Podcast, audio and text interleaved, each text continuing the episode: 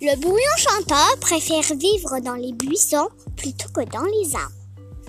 Le grand-duc d'Amérique est un rapace. Ça veut dire qu'il a un bec crochu, des pattes crochues et qu'il mange des petits animaux comme des souris.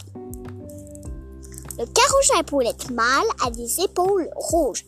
Par contre, la femelle est toute marron.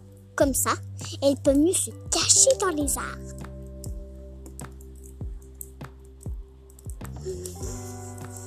Pour retrouver leurs petits, les mamans phoques connaissent par cœur l'odeur de leurs petits.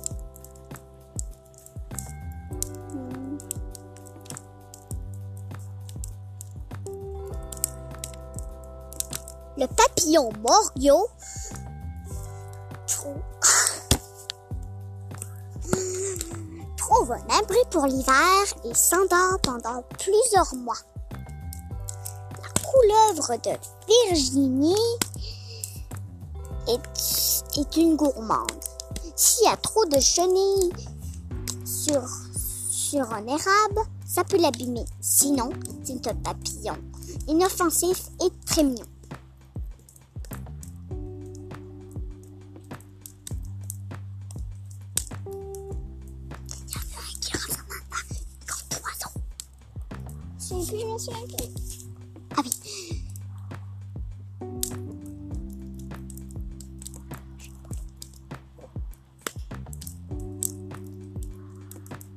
Le lagoupette des saules a, des pattes couvertes de petites plumes.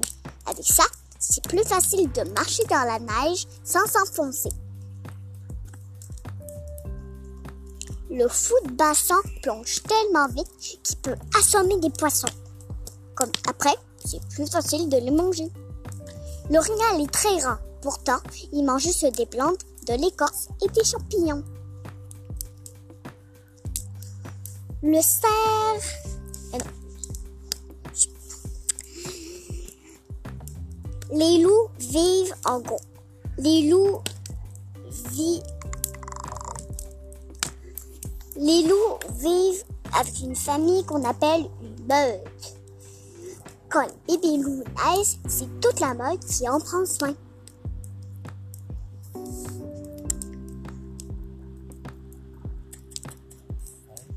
Ah oui. La baleine à, bosse doit manger beaucoup de poissons. Pour ça, elle crée un filet à bulles. Elle crée des bulles qui bloquent des poissons. Après, elle les mange tous en même temps. La baleine boréale peut vivre depuis 200 ans. Cachalot connaît plein de chants différents. C'est pourquoi on le surnomme le, cara, le carani des mers. Le canari, Le canari. le, le canari des mers. La baleine bleue est le plus gros animal de tout l'océan.